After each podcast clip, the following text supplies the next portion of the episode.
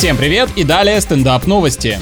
Ученые из США научились определять уровень интеллекта по размеру зрачка. Чем больше диаметр, тем выше IQ, утверждают специалисты. Так что прекращайте задерживать людей за это. У них такой взгляд, потому что они просто книг обчитались. Результаты исследования заявляют, что именно эта часть зрительной системы связана с областью мозга, которая отвечает за мышление и память. Получается, тот, кто спорит с тобой с выпученными глазами, просто очень хочет как можно больше понять и запомнить.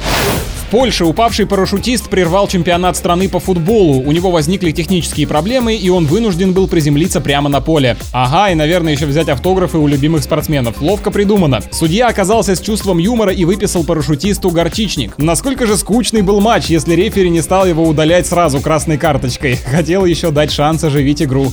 С вами был Андрей Фролов. Больше новостей на energyfm.ru.